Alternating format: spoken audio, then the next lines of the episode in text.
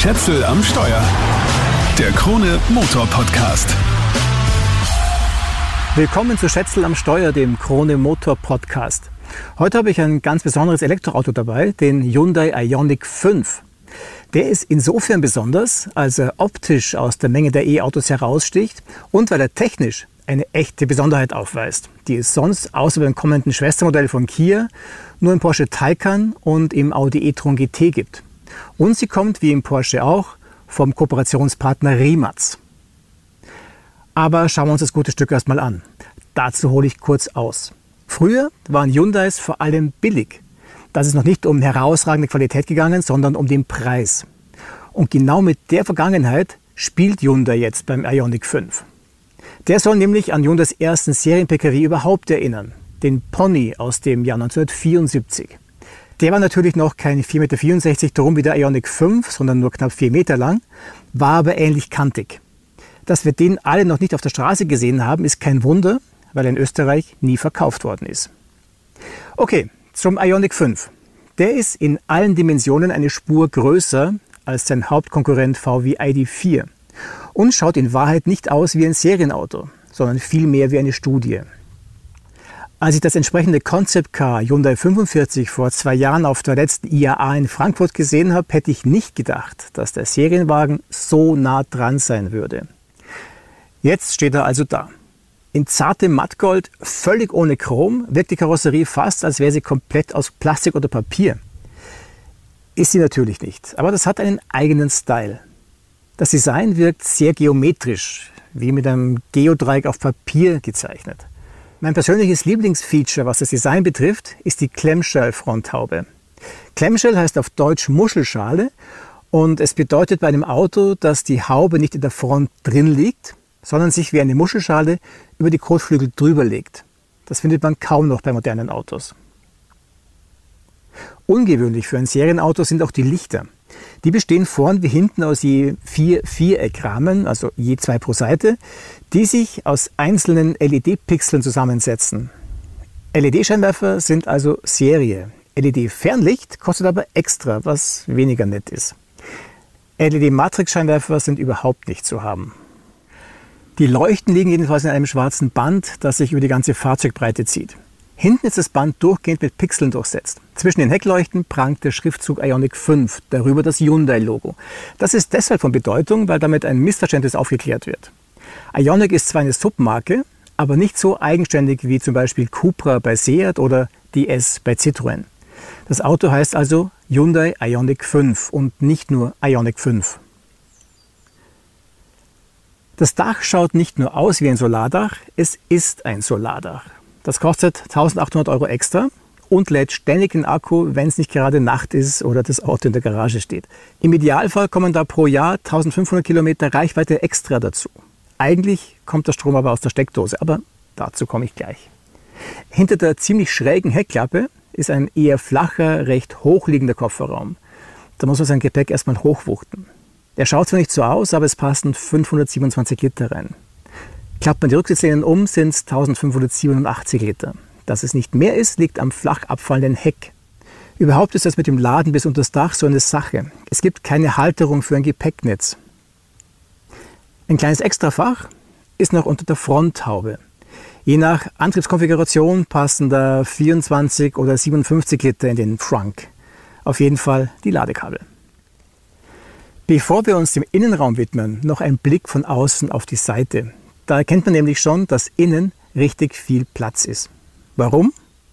Der Radstand ist so groß, dass er mit freiem Auge auffällt. Glatte drei Meter. Und der Schein trügt nicht. Auf den Rücksätzen herrschen opulente Platzverhältnisse. Die Rückbank ist optional elektrisch verschiebbar, das sogar geteilt und sogar vom Fahrersitz aus. An der Innenseite der Beifahrersitzlehne sind extra Knöpfe dafür angebracht. Beweglich ist auch die Mittelkonsole. Man kann sie verschieben, um so den Weg frei zu machen für einen freien Durchstieg vorn. Und unter der integrierten Armlehne ist Platz für eine riesige Handtasche. Und es gibt noch mehr Sitzballett. Die Vordersitze falten sich auf Knopfdruck zu Lounge-Möbeln auseinander, sodass man einen Powernap machen kann, während man an der Ladesäule steht. Am Fahrerplatz ist dafür allerdings der Fußraum etwas beengt, aber die Idee ist gut. Liegesitze 2.0 sozusagen. Und damit sind wir bei der Technik. weil es sich beim Ladestopp oft kaum auszahlen wird, sich zum Schlaf niederzulegen. Wenn in den Akkus nur noch 10% drin sind, dauert es im besten Fall nur 18 Minuten, bis sie wieder auf 80% sind. Weil der Ioniq 5 lädt mit bis zu 220 Kilowatt. Zum Vergleich, beim VW ID4 oder beim Skoda Enyaq sind es maximal 125 kW. Der Clou ist, der Hyundai läuft mit 800 Volt, nicht mit 400 Volt wie seine ganzen Konkurrenten. Das 800 Volt System stammt wie auch im Porsche Taycan von Rimac. Das ist der kleine kroatische Hersteller, der gerade einen 2000 PS starken Elektrosportwagen auf den Markt bringt und dabei ist, die Marke Bugatti zu übernehmen. Aber das ist eine andere Geschichte. Wenn ich nicht gerade eine Ionity-Ladesäule zur Hand habe, sind andere Ladezeiten relevant. Mit 50 kW sollte ich mir für eine Stunde eine Beschäftigung suchen. Beim Laden mit 11 kW gibt Hyundai die Zeit bis zu 100% Vollladung an. Das sind über 6 Stunden. Für den Hyundai Ioniq 5 gibt es zwei Akkugrößen. 58 oder 72,6 Kilowattstunden. Jeweils mit einem E-Motor an der Hinterachse und Heckantrieb oder mit einem zusätzlichen Vorne- und Allradantrieb. Hyundai geht davon aus, dass vor allem das Topmodell mit Top-Ausstattung verkauft wird. Und genau das habe ich hier als Testwagen. 225 kW bzw. in Schilling gerechnet 306 PS stark. Und das werde ich jetzt fahren.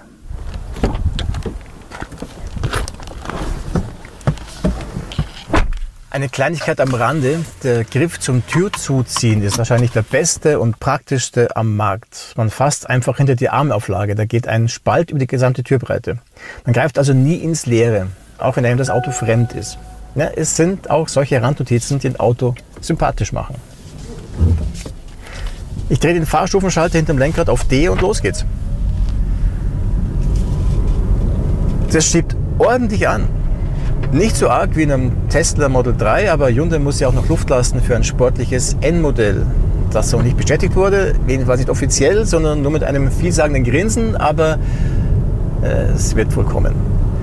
Also ich bin zufrieden mit 5,2 Sekunden für den Sprint auf Tempo 100. Abgeregelt wird bei 185 km/h bei allen Motorisierungen. Und wie fährt sich das jetzt?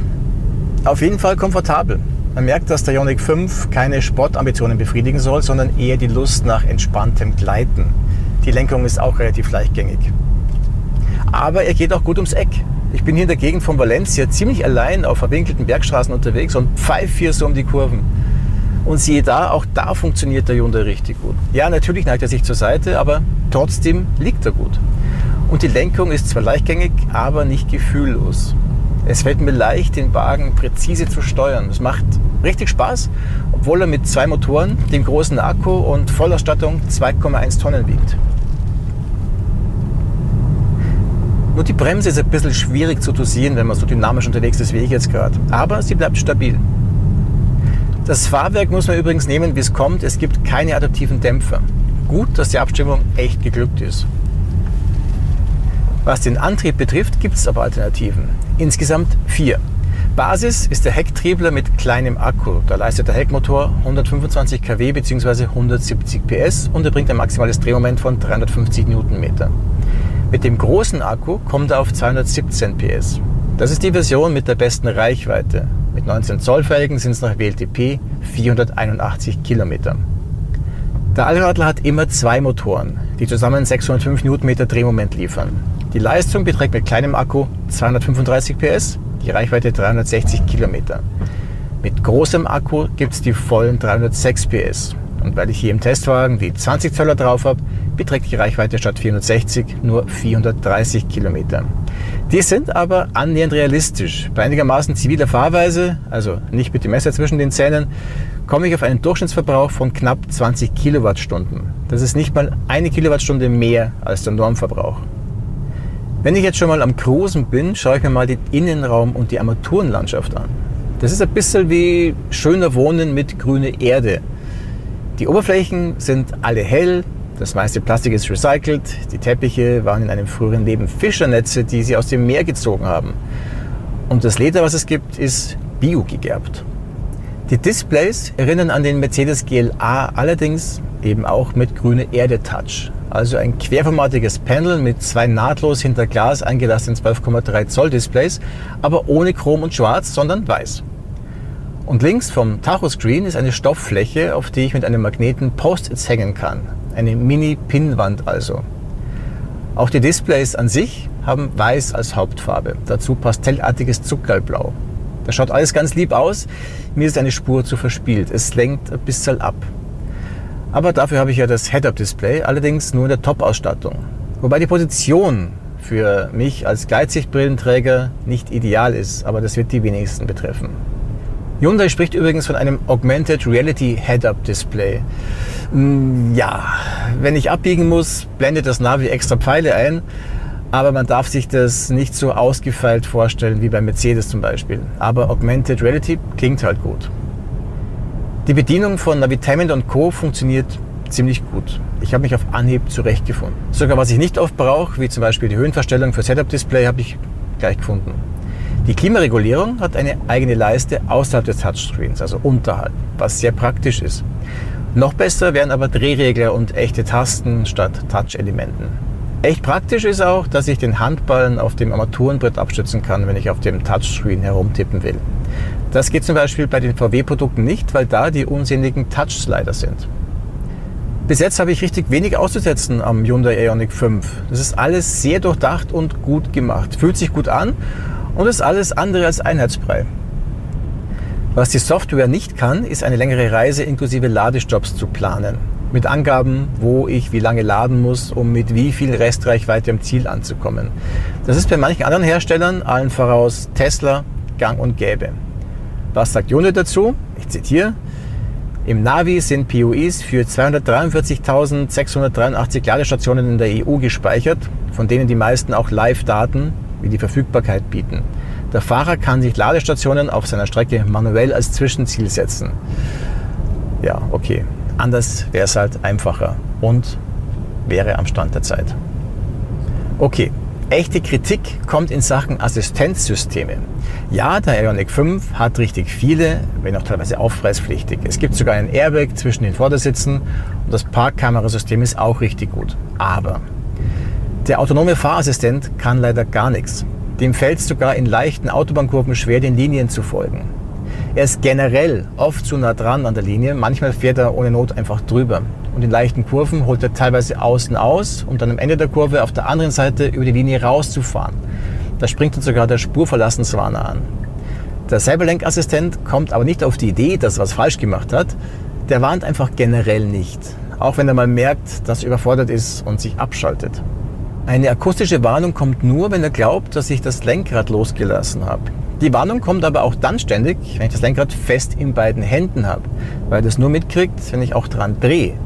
Was aber unsinnig ist, weil dann kann ich ja gleich selber lenken. Und der Tempolimit-Assistent ist genauso unzuverlässig wie anderswo auch. Es ist generell zu empfehlen, das Limit nicht automatisch übernehmen zu lassen. Es ist einfach kein Spaß, wenn das Auto auf der Autobahn plötzlich überraschend runterbremst. Eine coole Sache habe ich noch. Der Hyundai Ioniq 5 ist nämlich eine rollende Ladestation. Wenn ich außen an der Ladesteckdose einen Adapter anstecke, kann ich zum Beispiel ein E-Bike dran aufladen mit bis zu 3,6 kW. Ich kann auch einen Kühlschrank dranhängen, wenn ich einen dabei habe, oder eine Kaffeemaschine. Bevor die Frage kommt, ob sich der Hyundai auch selber aufladen kann, nein, auch nicht mit der zweiten 230 Volt Steckdose, die an der Rückbank ist. Zwei Sachen gibt es noch zu klären. Das eine ist der Marktstart, der ist im September. Das andere ist der Preis. Die Preisliste fängt an bei 46.000 Euro für die Baseline mit kleinem Akku. Der größere kostet 3.000 Euro Aufpreis bringt aber immerhin an die 100 Kilometer mehr Reichweite. Die Ausstattung ist gut, aber will man wirklich auf LED-Fernlicht verzichten? Wohl nicht. Das heißt, man muss die noch besser ausgestattete Plus-Line nehmen, wieder 3000 Euro mehr. Das Topmodell mit Allradantrieb und großer Batterie kommt auf 60.000 Euro. Was immer extra kostet, ist die Wärmepumpe, die vor allem im Winter für mehr Reichweite sorgt. Macht 1300 Euro extra. Viel Geld also für richtig viel Auto. Und ich würde mal sagen, der Gegenwert passt. Trotzdem ist es schade, dass man bei dem Preisniveau keine Chance hat auf so Dinge wie LED-Matrixscheinwerfer. Auch die halbherzige Streckenplanung stört das Gesamtbild. Unterm Strich ist der Hyundai Ioniq 5 aber ein großer Wurf. Mit Nachlässigkeiten im Detail zwar, aber er macht vieles anders und besser als andere. Technologisch gesehen stellt er die anderen Volumen-E-Auto-Hersteller ganz klar ins Abseits. Ob er ein Volltreffer ist, ist ein Stück weit Geschmackssache. Das war's für den Moment. Wenn dir der Podcast gefallen hat, dann abonniere den Kanal doch bitte. Schätzel am Steuer, den Krone Motor Podcast, gibt es überall da, wo es Podcasts gibt. Ciao, bis zum nächsten Mal. Schätzel am Steuer. Der Krone Motor Podcast.